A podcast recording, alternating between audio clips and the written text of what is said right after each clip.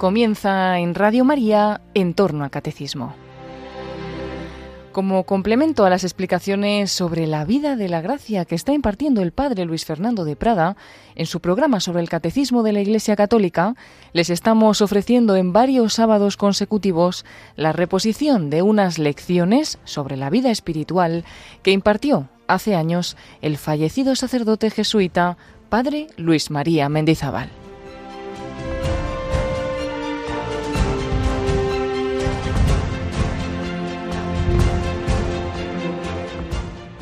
El tema que he escogido para estas charlas es el de la amistad con Dios, pero encuadrando esta amistad dentro de lo que es la vida espiritual como la sustancia de esa misma vida.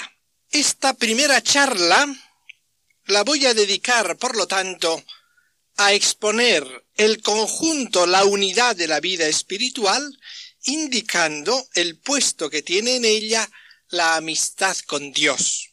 Luego, más adelante, en charlas sucesivas, hablaremos de la amistad misma, lo que ella supone, el concepto de Dios que queda implicado en ella, a saber la realidad amable de Dios, la caridad como vivencia y lo que esa caridad lleva consigo, que no es un intimismo, sino una universalización redentora. Estos serán los aspectos que iremos exponiendo. Comenzamos, pues, por la vida espiritual. Voy a dedicar este tema de hoy a la exposición de la unidad de la vida espiritual. Jesucristo, por su pasión, mereció la gloria de su propia humanidad.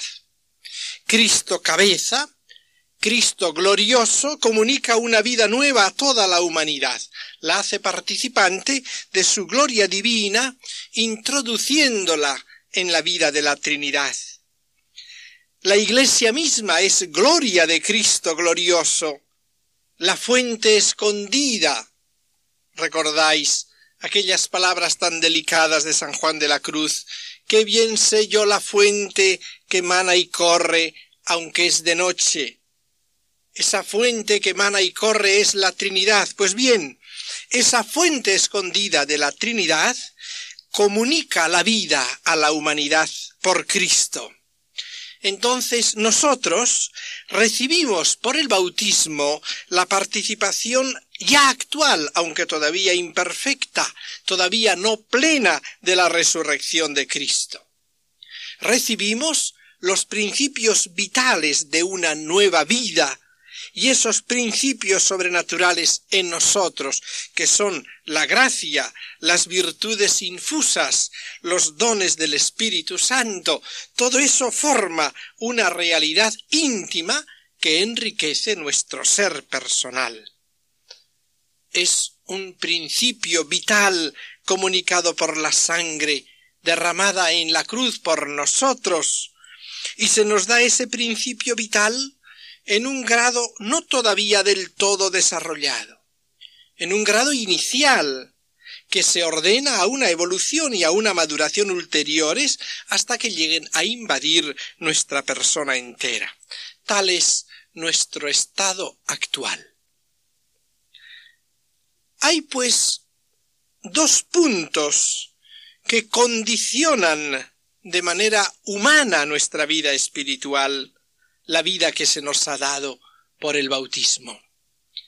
Por una parte, la fragilidad de nuestra naturaleza carnal, que está ahí, y por otra parte, el hecho de que el enriquecimiento que se nos ha dado no está todavía en el grado de plenitud, sino que está destinado a un desarrollo, sólo se nos da en un estadio inicial.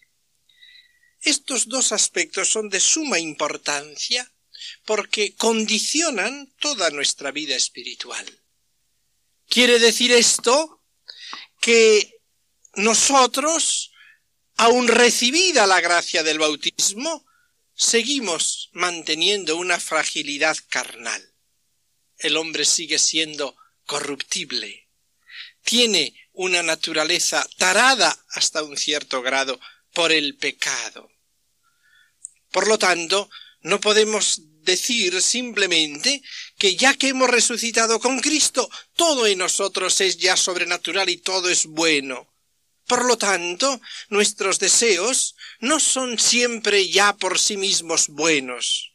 No podemos decir que cuanto hagamos está bien, porque junto a la gracia tenemos una naturaleza corruptible. Pero es que además la gracia misma que se nos ha dejado caer en nosotros como semilla de vida eterna, se nos ha comunicado sin su total desarrollo. Es semilla que tiene que crecer en una naturaleza frágil, como a un niño se le comunica la vida humana en estado inicial, para que luego llegue a su plenitud. La vida sobrenatural tiene pues estos dos matices en una naturaleza frágil, la vida sobrenatural es todavía semilla. Tiene que crecer y tiene que ir invadiendo, fortaleciendo, elevando esa misma naturaleza. Con la justificación de hecho permanece en nosotros la concupiscencia, como recalca el concilio tridentino. Esta concupiscencia no es pecado, no lo es, pero está en nosotros. Y ahí tenemos una diferencia capital con la Santísima Virgen. Ella fue santificada desde el primer instante de su concepción, pero además totalmente sin concupiscencia. En ella no quedó ese germen, en cambio nosotros sí está, y en esa realidad del hombre así constituido es donde se desarrolla la vida espiritual. La vida espiritual, por lo tanto, no es sólo un vivir, sino un crecer. Lleva consigo un invadir nuestra naturaleza, empaparla, que la gracia de hecho llegue a elevar esa naturaleza. La gracia es un fermento que tiene que levantar nuestra persona entera, como el fermento la masa. Así como la Iglesia en el mundo tiene que elevar ese mundo, Así dentro de cada uno de nosotros la gracia tiene que elevarnos, llegar a hacernos fermentar enteros con ese fermento divino. Ese es el concepto cristiano de la elevación espiritual. Cuando hablamos de elevación espiritual, esto es lo que entendemos. El ideal cristiano, por lo tanto, no es un angelismo. Estos conceptos son muy importantes. Si vamos a hablar de la amistad con Dios en Cristo, no lo tomemos por una línea de angelismo, un angelismo idealista, sino que ha de ser una verdadera encarnación de la gracia en la totalidad del ser humano. La gracia, pues, se encarna y levanta. La vida cristiana no debemos concebirla como si se pretendiera cortar una parte de nuestro ser de la totalidad y elevar esa pequeña parte hacia Dios en el momento de la oración o en ciertos momentos de nuestra vida, dejando el resto de la carnalidad del hombre, sino que el hombre entero, alma y cuerpo, tiene que elevarse, tiene que superar la corruptibilidad. El alma y el cuerpo se tienen que hacer inmortales y aquí está la gran diferencia entre platonismo y cristianismo. Con frecuencia se suele afirmar la idea de que la concepción cristiana es platónica. No es tan sencillo. Evidentemente que ha habido muchos influjos del platonismo en la exposición cristiana. No voy a entrar ahora en ese tema arduo, complejo, del influjo de la mentalidad platónica en detalles y enfoques de la exposición eclesial. Ciertamente aprovechó elementos del platonismo, expresiones, mentalidad filosófica, pero lo hacían los padres en cuanto encontraban estos elementos útiles para lo que ellos pretendían.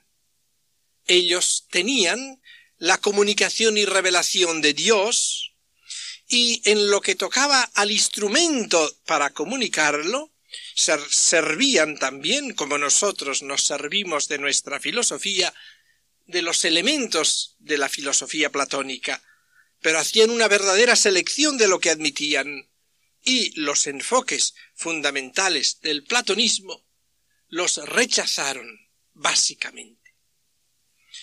Esto es importante, y es importante comprender algo de esa mentalidad platónica en la cual podemos recaer a veces. Es importante desde el punto de vista espiritual el caer en la cuenta de que a veces inconscientemente nos dejamos dominar por ciertas concepciones que no corresponden del todo a una actitud auténticamente cristiana. Hay dos puntos fundamentales del platonismo que el cristianismo no aceptó y son la concepción y el valor del cuerpo humano y el sentido del alma. Aquí el cristianismo se separó radicalmente de las posturas platónicas y quizás es uno de los puntos en que muchos atribuyen platonismo a las concepciones cristianas. El valor del cuerpo es una doctrina fundamental cristiana. Desde el comienzo de la predicación apostólica, la gran verdad que ellos proclaman es la resurrección y la resurrección del cuerpo. E insisto en esta expresión realista que llevará a la formulación eclesial de creo en la resurrección de la carne. Cuando San Pablo hablaba en el Areópago. La cuestión conflictiva fue la idea de la resurrección. Al hablar él de la resurrección, se le echaron a reír porque no entraba en la mentalidad filosófica griega. La resurrección no la podían comprender. Se entendía a lo más una cierta pervivencia del hombre, dejando el cuerpo víctima de la corrupción, sobreviviendo un cierto núcleo personal. Esto lo admitían con facilidad. Pero que hubiera resurrección del cuerpo era algo que le resultaba ridículo, según su filosofía griega. En cambio, San Pablo insiste en la resurrección. Se le echan a reír y él sale humillado.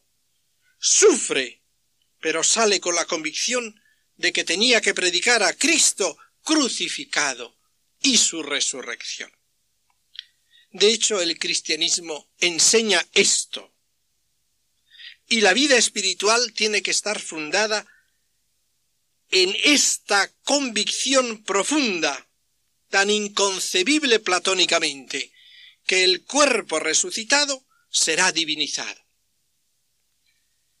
La inmortalidad en los santos padres no se reduce a una inmortalidad simplemente natural, sino que la entienden como inmortalidad participada de Dios, participación de la inmortalidad divina.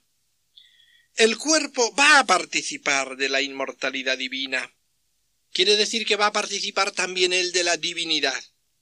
Se intuye aquí la valoración totalmente diversa de lo que es el cuerpo en la concepción de la vida espiritual. Tiene que tener un valor único. En cuanto al alma, sucede algo parecido entre el platonismo y cristianismo. No hay coincidencia de visión fundamental. El alma para el platónico es una centella divina, es un elemento divino caído en la materia, encarcelado por un proceso difícil de explicar. Como consecuencia de esta concepción, evidentemente el ideal del platónico será arrancar al alma de esta materia y devolverla a la sustancia de la divinidad. Ese es el proceso de salvación, arrancar el alma de la materia, separarla otra vez de ella, liberarla y volverla a la divinidad. En el cristianismo, en cambio, el alma no es una chispa de la divinidad, sino que es simplemente creada, es criatura. El alma que da vida al cuerpo tiene que ser divinizada también. Ella no es algo divino. Por lo tanto, en el concepto cristiano, y aquí es donde es importantísima la concepción de esa unidad de la vida espiritual, la gracia se nos da para divinizar al hombre entero, cuerpo y alma. Toda nuestra persona tiene que ser espiritualizada. Espiritualizar entonces no significa separar el alma del cuerpo, no. Es que todo el ser humano se vaya divinizándose, dejándose empapar por el espíritu. Consecuentemente, sería equivocado imaginar la vida espiritual como una elevación del alma, como una parte despegada del todo. Eso no sería cristiano. Al espiritualizar se trata de elevar el hombre entero, y en igualdad de circunstancias, tanto más elevada será la vida espiritual, cuanto más se eleve el hombre entero. Las consecuencias serán igualmente opuestas. Según la mentalidad platónica, los actos de importancia válidos son los del alma. Contemplar, leer, pensar, filosofar, actos del alma. Los actos del cuerpo se suelen llamar actos serviles y estos actos del cuerpo son despreciables. Caminar, trabajar, no tienen importancia, no van a permanecer, son de la materia. En cambio, en la vida espiritual cristiana, no existe el concepto de actos del alma como si esos fueran espirituales, sino que el concepto cristiano nos dice que cuando se habla de vida espiritual, se habla de actos del hombre en cuanto guiados por el espíritu. Eso es un acto espiritual. El correr, el divertirse, el trabajar, pueden ser actos perfectamente espirituales siempre que estén realizados bajo la guía del espíritu, empapados por el espíritu. Y es claro que aquí aparece muchas veces en la vida al menos práctica una concepción que no es exactamente esta cristiana. En efecto, si preguntamos a una persona ¿Cómo va tu vida espiritual? Fácilmente nos contesta pues la meditación va bien, el examen de conciencia va bien, la asistencia y participación en la Eucaristía va bien, pero si eso no es la vida espiritual, eso es una parte. La vida espiritual es toda tu vida. El nivel espiritual de tu vida la medida en que estás conducido por el Espíritu de Dios en toda tu vida, dentro de la cual habrá actos del alma, otros actos más corporales, pero todos son espirituales, deben ser espirituales si son conducidos por el Espíritu. Pero idealmente es claro que el ideal es que toda tu vida sea espiritual. Vida espiritual es entonces la vida real del hombre en cuanto guiado por el Espíritu Santo. Esta visión es necesario mantenerla clara.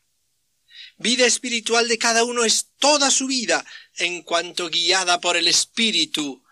Hay evidentemente una absoluta unidad en esa vida, la unidad de vida, no compartimentos separados. Dentro de ella habrá actos concretos importantes, como son los que podemos llamar actos contemplativos. Oración, meditación, examen de conciencia, esos actos tienen su razón de ser. Fijémonos bien que sería una conclusión equivocada el decir si todos son actos espirituales no hay por qué tener actos contemplativos. Sería equivocado. Dentro de la vida espiritual, los actos contemplativos tienen su razón de ser, tienen su importancia imprescindible, pero no porque sean los únicos espirituales, sino porque dentro de la vida espiritual tienen su función especial. Y a este concepto que acabamos de exponer es fundamental. Lo espiritual en sentido cristiano. Pero pasemos ya a un segundo concepto, también básico en esta materia. ¿Qué es vida espiritual? Y aquí entramos en el concepto de vida, también fundamental. Cuando decimos vida, con este término solemos indicar en nuestro lenguaje humano muchas cosas cuando un enfermo está en estado de coma muy mal, muy grave. Solemos preguntarnos, ¿vive todavía? Y tomándole el pulso nos contestan, aún tiene un hilito de vida.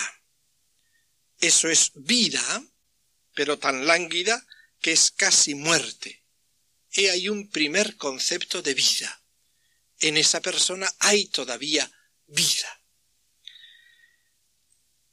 Otro concepto es cuando decimos de un niño, de un joven, hay que ver la vida que tiene ese niño.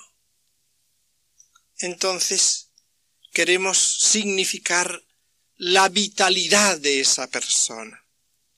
Ya no es sólo un hilito de vida, aquí vida significa vitalidad.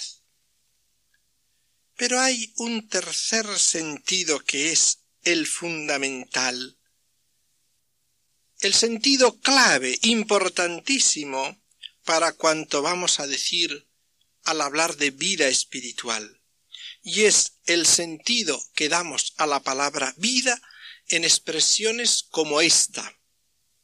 Para este hombre, la música es su vida. La caza es la vida de esta persona. ¿Qué queremos decir en este caso? Queremos decir que la música, la caza, es la ocupación en que esta persona encuentra su satisfacción plena. Es su vida, es como el centro de interés primario de esa persona.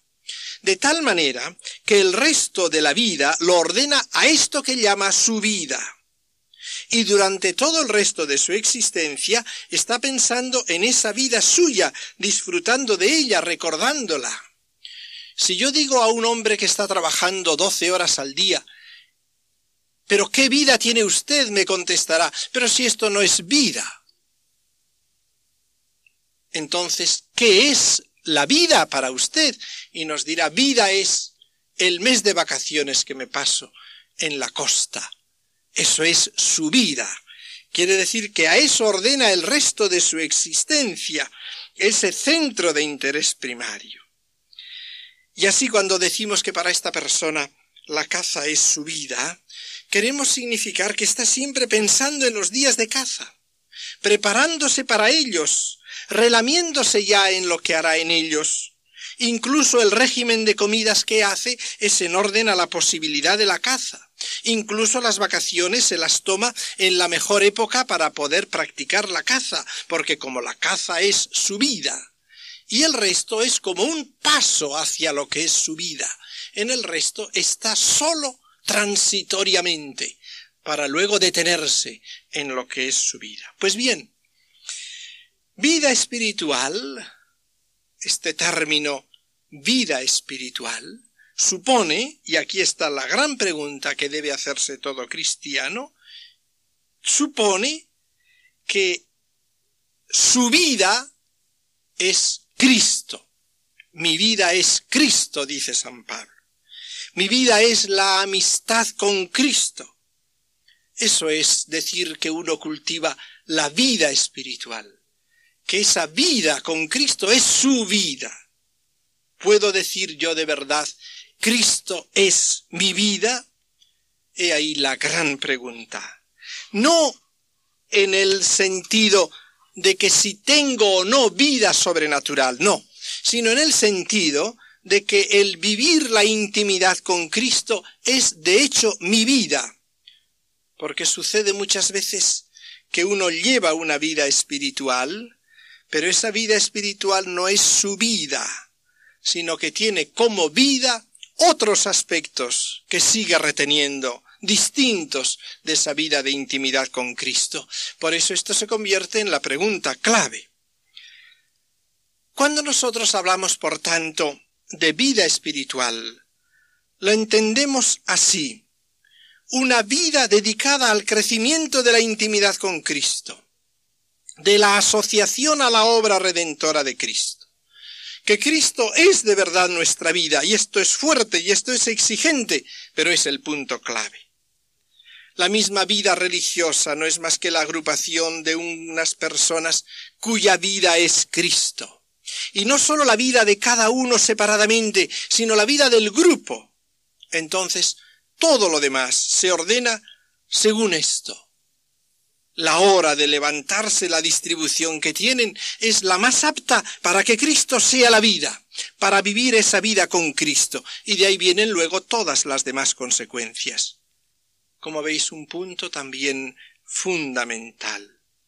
Claro está que esto supone una elección muy radical, muy fundamental, en la cual realmente esa persona acepte no tener otra vida en el mismo nivel, si no tendríamos una persona de doble vida, que siempre es peligroso en la existencia humana. Una madre de familia para quien su vida es la familia, es una madre centrada. Si la misma vida familiar no fuese su vida, sino que necesitase de otras cosas, que ella llamaría entonces su vida, sería peligroso para esta mujer. Es importante pues verlo. Aquí tenemos el sentido pleno de vida espiritual que la vida espiritual que lleva esta persona sea realmente su vida, no una pura carga, no un deber que cumple, sino la plenitud y satisfacción de su corazón. Eso es vida espiritual. Concebidos así los dos conceptos importantes, ¿qué es espiritual cristianamente y qué es vida? ¿Cómo entendemos esa vida? Tenemos que pasar al tercer aspecto que vamos a exponer, la amistad con Cristo en esa vida espiritual. Vamos a ver pues este tercer aspecto, la amistad con Cristo dentro de esa vida espiritual. Supuesta esa unidad de la vida espiritual tan importante de mantener, la necesidad de que sea vida nuestra, Dentro de ella podemos señalar con el Concilio Vaticano II tres actitudes fundamentales. El Concilio Vaticano II tiene una doctrina de teología espiritual muy precisa y muy rica en la Constitución Lumen Gentium sobre todo.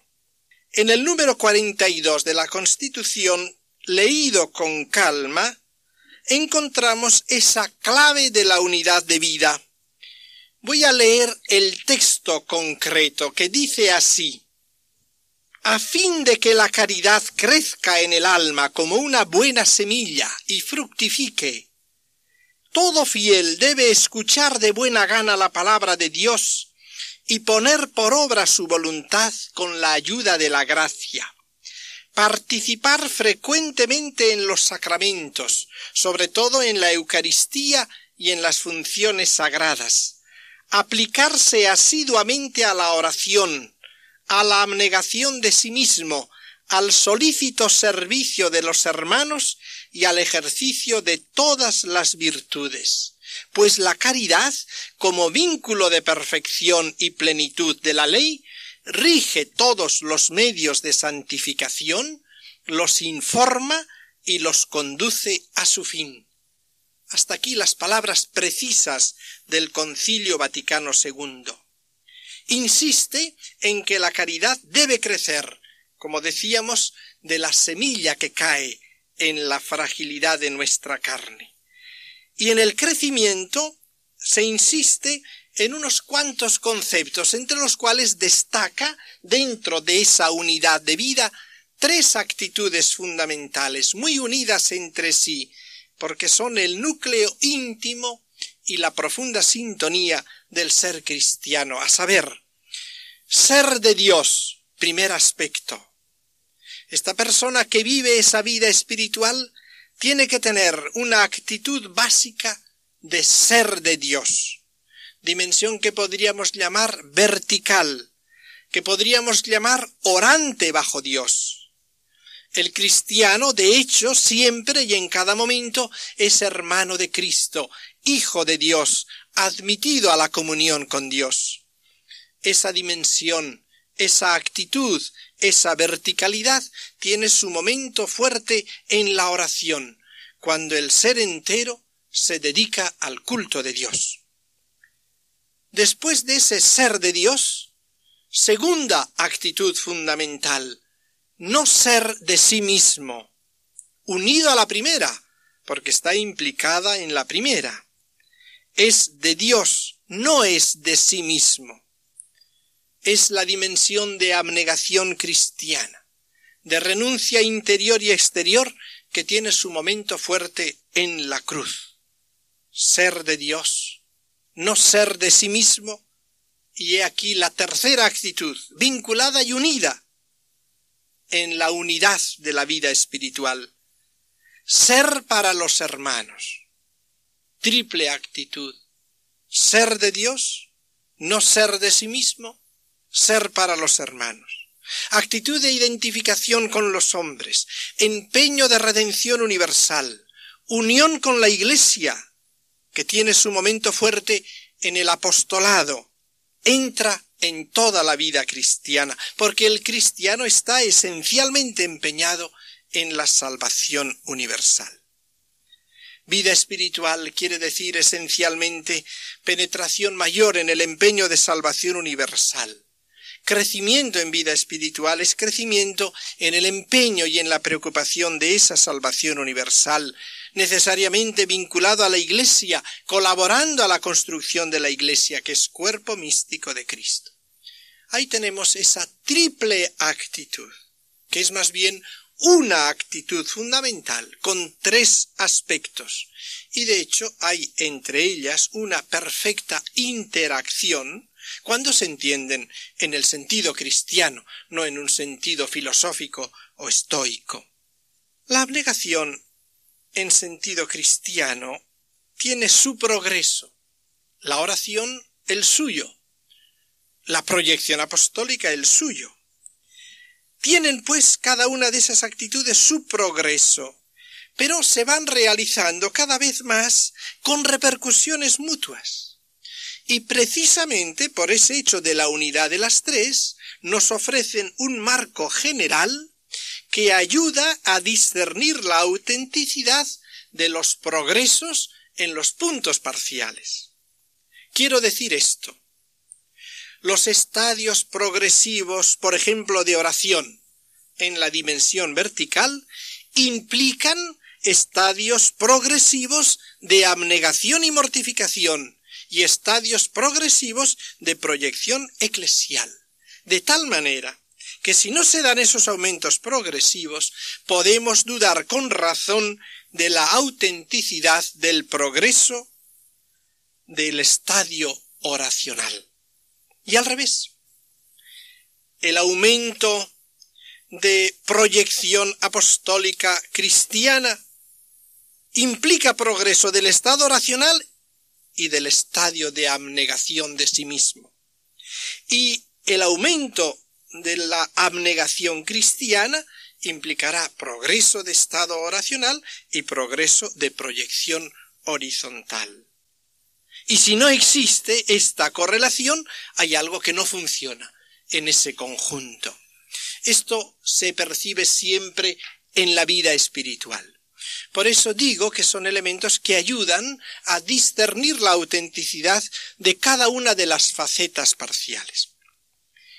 Esta actitud una y triple cristiana, por su ser cristiano, no porque la hemos concebido así en una metafísica o en una reflexión más o menos arbitraria, sino porque la encontramos así en la revelación de lo que es la vida cristiana, tiene como fuente la vida sacramental. También a esto hacía referencia el texto que hemos citado del Concilio Vaticano II. El acceso a esa vida sacramental, bautismo, Eucaristía, sacramento de la reconciliación, no es un mero medio instrumental de ejercicio ascético. Entre otros ejercicios ascéticos voy a ir a comulgar simplemente. No, sino que en ellos recurrimos a la fuente misma de la que viene esa vida, al misterio de Cristo. Son pues fuente y parte de esa vida en esa gran unidad.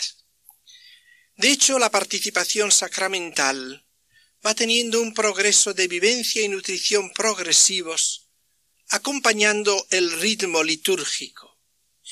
Y no sólo son fuente, sino que los mismos sacramentos y cada uno de ellos son en sí tipo de la vida espiritual que comunican. En efecto, el bautismo significa una muerte así, abnegación de sí mismo, y un vivir para Dios en la iglesia. He ahí de nuevo el triple aspecto de la vida cristiana. Es la gracia que hay que desarrollar después. Lo mismo diríamos de la confirmación en que crece progresivamente esa postura, y no digamos nada de la Eucaristía, que es el sacramento del progreso cristiano, porque en el amor radical es la oblación a Dios del sacrificio de Cristo y nuestro por la Iglesia, por el mundo. De nuevo las tres dimensiones que aparecen en la misma línea sacramental. De cuánto decimos se comprende la insistencia con que debemos recalcar el cumplimiento de los propios deberes de Estado. Todo se une en lo que es una auténtica vida espiritual, porque se funda en una base inconmovible y realista. Los grandes autores espirituales suelen distinguir entre hombre virtuoso y hombre espiritual. Es una distinción que podría discutirse sobre todo la terminología. Pero ellos suelen entender como hombre virtuoso al que ejercita las virtudes y cumple sus deberes, y reservan el nombre de hombre espiritual a quien cultiva ulteriores campos del espíritu, diríamos más adentro, más profundamente, pero insistiendo fuertemente en que no puede haber avance espiritual verdadero si no está fundamentado en el cumplimiento fiel de los propios deberes. En esta vida del cumplimiento de los deberes he de ser para Dios, no ser para mí y ser al servicio de los demás. Por esto hay que cuidar mucho el cumplimiento del propio deber. Y cuidándolo y atendiendo a todos estos aspectos de la unidad de la vida espiritual, hay que ir trabajando en la interiorización progresiva de las actitudes indicadas. Ir mejorando la calidad del rendimiento humano. Lo que debe ir mejorando en nosotros es la calidad de la vida, más que las cosas concretas que hacemos. De manera que, subiendo la calidad de vida, con una purificación progresiva de las motivaciones, con una motivación cada vez más limpia, más leal, con un crecimiento progresivo en el amor de Dios y en la dependencia absoluta del Espíritu, con una entrega cada vez mayor al bien de los hermanos, es como iremos elevando nuestra vida espiritual. Aquí entra el campo de la interiorización progresiva. Y es un concepto que también conviene delimitar y aclarar. Cuando en la vida espiritual se habla de interiorización, también se llama tantas veces vida interior. Con este término de interiorización se designa un concepto que no raras veces se ha interpretado falsamente, como si se refiriera a una vida localizada en los actos del entendimiento o de la voluntad y fácilmente viene a concebirse esta vida como interiorización progresiva con introversión psicológica. Vida interior significaría como mirar hacia adentro. Vida interior para muchos es sinónimo de vida introvertida. ¿Cuánta vida interior tiene esa persona? Ahí estaría el error. Vida interior no es vida introvertida, al contrario. El espíritu introvertido suele ser obstáculo de la vida interior, contra lo que frecuentemente suele pensarse y decirse que las personas introvertidas sean más aptas para la vida interior, para la vida espiritual. Es falso. Vida introvertida no es vida interior. Pensar en sí mismo, volver la mirada sobre sí mismo, eso no es vida interior. No suele aclararse suficientemente este término y no se comprende lo que quiere decirse con esa palabra interiorizar. El progreso interior, el progreso espiritual, nunca debe ser por un solipsismo, no sería verdadero. Aquí está la equivocación de interpretar la vida interior como una especie de doblarse para mirarse a sí mismo. En lugar de estar mirando a la realidad que me rodea, vuelvo esos ojos hacia mi interior. No es eso, eso es solipsismo. Eso sería introversión psicológica hacia lo interno de la actividad personal. Cuando se habla pues de interioridad con exactitud, hay que entender esta palabra en el sentido de interiorizar, es decir, hacer radicar más profundamente. Esto es la interiorización. Quiero decir que mi acto de fe debe salir del corazón. Que cuando yo mire con mis ojos a una persona, la mire desde mi interior, desde dentro, no como una superficialidad. Y esto llamamos interiorizar la mirada. No poner como objeto simplemente mi interior, sino que la mirada parta y arranque desde el centro de la persona. Creer con todo el corazón, desde la raíz del ser, eso es interiorizar. Al principio suele uno tener la impresión de que las cosas son un tanto superficiales. Creo, sí, pero como que se me queda en la superficie. Eso tiene que interiorizarse, tiene que ir saliendo desde la raíz del corazón. Este es el sentido. Que no sea superficial, sino íntimo, profundo. Que mi sentimiento no sea sentimentalismo, sino sentimiento interno, que arranque del centro más profundo de nuestro ser para ofrecerlo todo al Señor. Y la misma entrega que yo la interiorice, que sea más radical, más íntima, más profunda. De hecho, esa interiorización lenta, progresiva de la vida espiritual ha de ir calando más profundamente y ha de ir haciendo que nuestra actividad espiritual, nuestra actividad apostólica, nuestra actividad caritativa, de enseñanza, de oración, salga cada vez más de lo profundo del corazón, que sea más connatural, más expresiva, que no haya en nosotros solo una tendencia torcida que luego antes de salir corregimos, que el fondo no es bueno y me saldría un mal deseo y lo corrijo y lo enderezo, sino que debemos tender a que desde la raíz sea bueno. Esto es el progreso de interiorización, que como todo progreso espiritual es don gratuito de Dios, es gracia de Dios. Así pues entendemos cómo la vida espiritual no es mirada hacia sí, sino mirada hacia Dios, y así debe desarrollarse. Evidentemente, esta vida que vamos indicando en esas actitudes fundamentales que deben empapar todos nuestros deberes profesionales, requiere un cuidado diligente del ejercicio de todas las virtudes.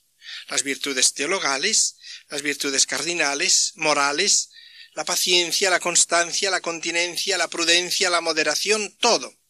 Es un campo inmenso de trabajo ascético que podría desanimar a cualquiera si lo miramos al menos con ojos mecanicistas en el cálculo de un quehacer progresivo. Primero esta virtud y luego esta otra y luego la tercera. Como decía un autor, cincuenta y siete virtudes son muchas virtudes, y la vida de un hombre es demasiado breve para conseguirlas todas. Para cuando llego a la cincuenta y siete, ya me he muerto. Pero no es así como hay que considerarlas. Sería imposible la educación y crecimiento de un hijo si le tuviéramos que presentar a su madre una lista de todas las condiciones necesarias. Cómo tiene que tener los ojos, cómo tiene que cuidar el oído, la pobre madre se volvería loca. Si yo tengo que atender a todas estas cosas no me queda tiempo. No es pues ese el sentido. La salud no se cuida en la vida normal con una suma de atenciones catalogadas. Es algo muy distinto. Por eso hay que tener un sentido, por una parte realista y por otra que no sea demasiado moralista. Ahí está un equilibrio que no es fácil de obtener.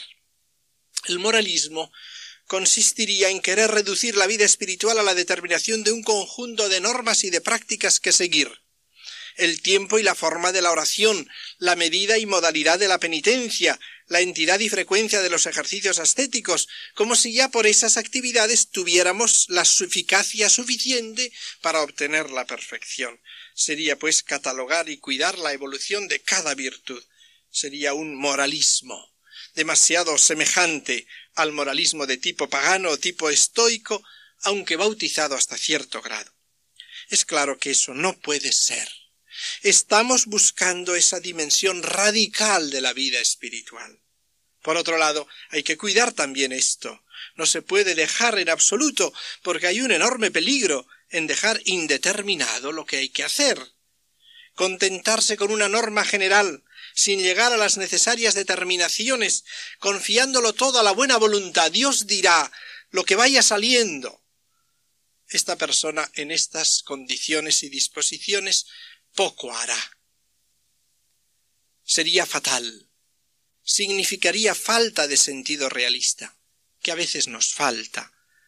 Falta de sentido psicológico realista, porque hay que mantenerle a esa vida espiritual un sentido sustancialmente fundado en la caridad, en la amistad con Dios, como vamos a decir inmediatamente, pero recalcando al mismo tiempo la necesidad de lo concreto. Sobre todo, a los principios de la vida espiritual vale aquella sentencia de San Ignacio de Loyola que decía en la vida espiritual quien poco determina no hace nada. Lo expresaríamos de otra manera con este dicho si es verdad la frase paulina la letra sola mata, también es verdad que el espíritu solo no se encarna, se queda en el aire. Por eso hay que encarnar el espíritu.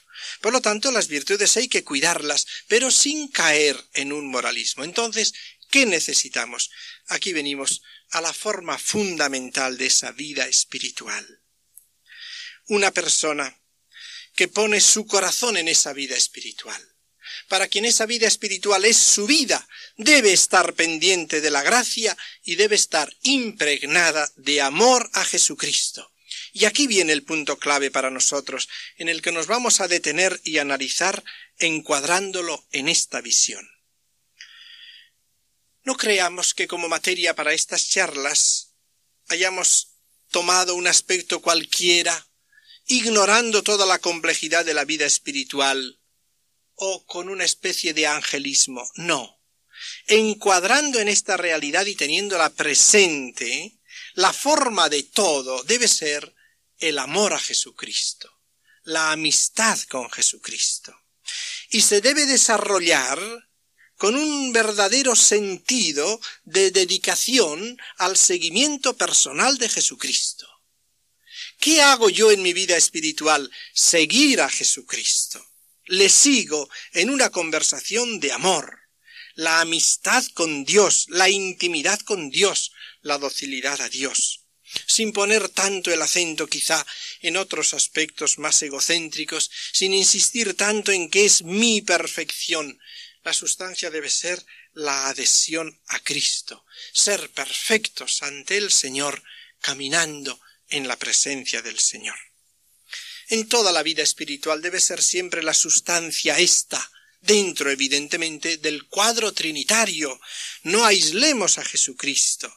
Por eso hablaremos de la amistad de Dios en Cristo, de nuestra llamada a la intimidad con el Padre en Cristo, lo que es esa intimidad, lo que lleva consigo, encuadrándola en el marco trinitario. Cristo, revelación del Padre por el Espíritu Santo que nos ilumina y nos enciende, y con la esencial dimensión que contiene del amor fraterno, inseparable de esa presencia de Cristo que viene en busca de la humanidad, sintiéndonos nosotros mismos solidarizados con la humanidad entera, participando de ese amor único que nos envuelve a todos. Esto es lo que quiere decir en sentido práctico la famosa expresión de la teología tantas veces repetida. La perfección consiste en la caridad. Es decir, que tenemos que tratar de llevar a plenitud el amor que con la gracia se ha infundido en nuestros corazones por el Espíritu Santo que se nos ha dado. Este amor a Cristo, con la dimensión intrínseca e inseparable del amor al prójimo, hay que mantenerlo continuamente fresco en nuestro espíritu. Cristo nuestra fe, Cristo nuestra esperanza, Cristo nuestro amor, todo y en todo Cristo nuestra vida. Ese espíritu de fe irá formando el sentido íntimo de toda nuestra vida, irá impregnando todos los ejercicios de este amor, los ejercicios corporales y espirituales y toda nuestra vida apostólica. Todo debe estar impregnado en la amistad de Cristo. Es lo que queremos indicar al subrayar ese lugar radical que tiene en la vida cristiana. En toda aquella actitud de ser de Dios en un ser amoroso, no ser para mí, que es lo propio del amor, que es del amado y no es de sí mismo, y es del amado para cumplir la voluntad del amado, que es la salvación de la redención universal. Ahí tenemos la actitud vivida en todo momento. Ser de Cristo en amor, no ser de sí mismo por entrega de sí en amor, y ser para la redención universal del mundo, para los hermanos, para la Iglesia, para el mundo. Al hablar, pues, de la amistad, como vamos a hablar de ella, es claro que no hay que entender esta amistad y la caridad que la constituye como una simple virtud infusa que está ahí, en nosotros. Nos referimos al desarrollo de la caridad hasta hacerse estado afectivo habitual que nos constituye en estado de amor, en enamorados de Dios, enamorados de Jesucristo es una persona que ha llegado a un verdadero enamoramiento de Dios y de Cristo y por intrínseca consecuencia del prójimo y que vive así enamorado. De ahí comprendemos que esto tiene que ir empapando toda nuestra vida y es lo que le ha de dar el sentido a la vivencia cristiana. No concebimos un santo que no viva así en espíritu y no sólo en el momento en que se retira a hacer oración, sino como tono continuo de su vida. Y así es como se van formando los comportamientos cristianos inflamados de amor, de caridad, porque la caridad es la raíz, expresiones de la caridad, expresiones de ese estado de enamoramiento espiritual. Y no sólo las virtudes, sino la misma postura nuestra ante las faltas ha de ser cada vez más, toda ella empapada por este sentido del amor a Jesucristo. Siempre ha de ser una progresiva presencia de la vida de Jesucristo en nosotros hasta llevarnos a la plenitud de la caridad.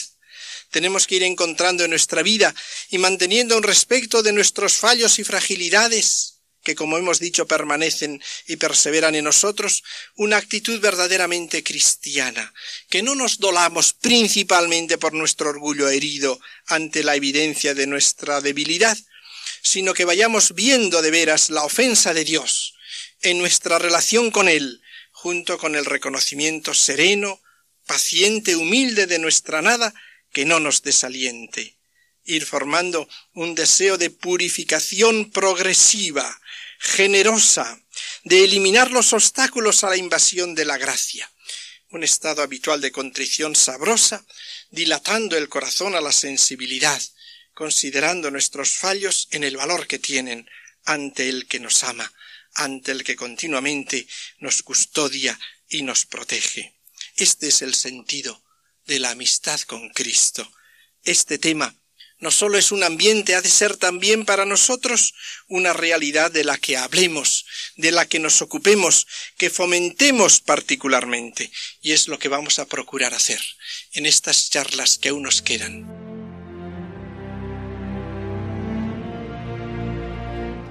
Así finaliza en Radio María en torno al catecismo y como complemento a las explicaciones sobre la vida de la gracia que está impartiendo el padre Luis Fernando de Prada en su programa sobre el catecismo de la Iglesia Católica, les estamos ofreciendo en varios sábados consecutivos la reposición de unas lecciones sobre la vida espiritual que impartió hace años el fallecido sacerdote jesuita padre Luis María Mendizábal.